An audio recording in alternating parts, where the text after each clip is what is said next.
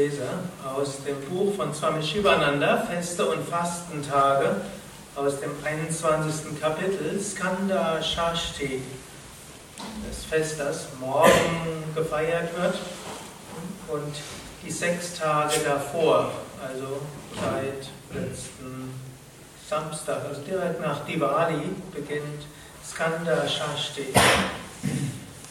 Swami Shivananda schreibt, Ehrerbietung und demütige Verehrung an Subramanya, den Sohn Shivas, den Heerführer der Engelswesen, demütige Verehrung dem höchsten Wesen, dem Herrscher dieses Universums, der in unserem Herzen wohnt.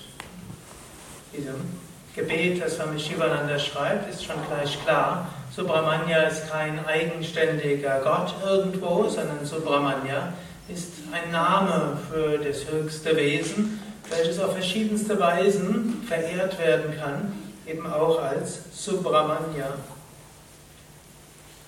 Subramanya gilt in der Mythologie als der zweite Sohn Shivas, der Geliebte von Bali und Devayani.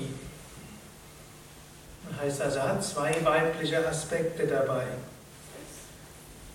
der seinen Verehrern leicht seinen Segen gewährt. Er ist die Verkörperung von Stärke, von Wissen, von Liebe und Wonne. Und letztlich Gott ist immer Satyam Shivam Sundaram, das heißt Wahrheit, Schönheit, Güte, Liebe. Nur der Ansatzpunkt ist immer etwas unterschiedlich. Und bei Sharavanabhava spielt Stärke eine besondere Rolle. Mit Stärke beginnt es, dann geht er weiter zu Wissen, Liebe und Wonne.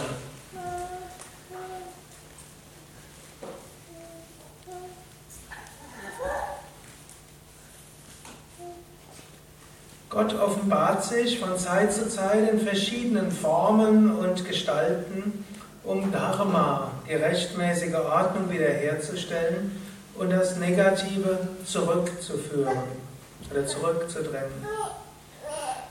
Subramanya gilt als eine Inkarnation von Shiva. Also zum einen gilt er als Sohn Shivas, zum anderen gilt er als Inkarnation Shivas. Als nächstes gilt er aber auch als Manifestation von Brahman. Brahman Subramanya heißt eigentlich Brahman, der als Gutes sich manifestiert. Su heißt gut so wie Suguna, die mit den guten Eigenschaften. Subramanya, die Güte von Brahman.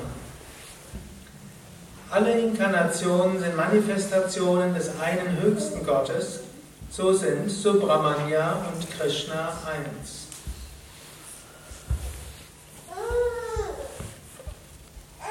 Subramanya hat einen Speer in der Hand. Das ist ein Symbol der Kraft, das darauf hinweist, dass er der Herrscher des Universums ist. Man nennt es auch der Speer, der Symbol der ein, das Symbol der einpünktigen Konzentration, mit welcher wir nach dem Höchsten streben können. Sein Fahrzeug ist der Pfau, auf dem er reitet. Hier gibt es wieder verschiedene Interpretationen. Das eine ist, Sundara ist eine der Manifestationen Gottes. Sundara heißt Schönheit. wann immer wir irgendwo etwas Schönes sehen, können wir uns daran an Gott denken. Eine Kobra, und er seinen Füßen zeigt, er ist vollkommen frei von Furcht und starb, er ist unsterblich und weise. Manchmal wird er auch allein mit seinem, Schwer, mit seinem Speer dargestellt und hat dann den Namen Velayudhan. Diese Darstellung symbolisiert seinen Nirguna-Aspekt, also eigenschaftslosen Aspekt, Aspekt der Einheit und Endlichkeit.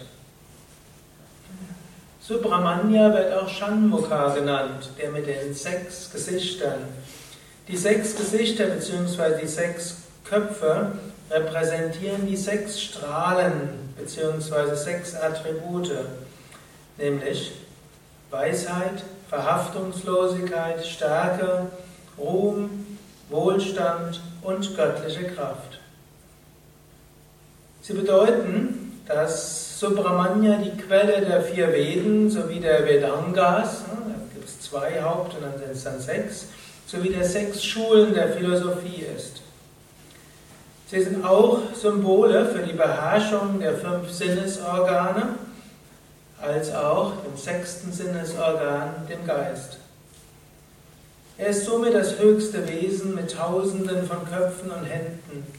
Seine Köpfe weisen in alle Richtungen. Ja? Vorne, hinten, links, rechts, oben, unten. Das eben auch sechs dreidimensionales Universum heißt eigentlich sind sechs Richtungen.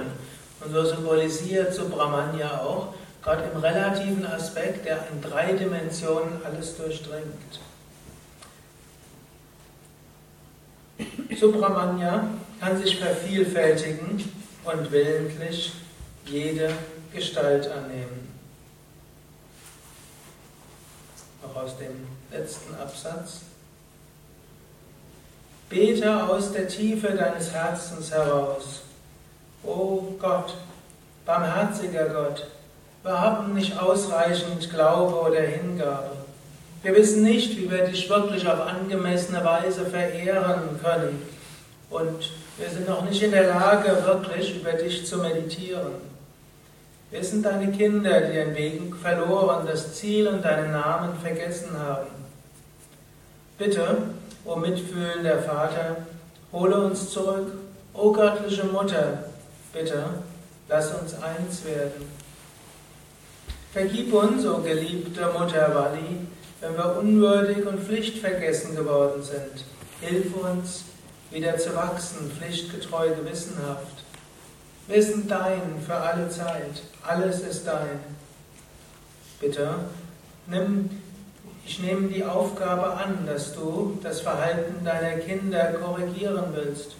Bitte, forme uns, damit wir auf dem richtigen Weg kommen. Beseitige den Abgrund und den Schleier, die uns von dir trennen. Gib uns deinen Segen, erleuchte uns, bringe uns zurück zu deinen Lotusfüßen.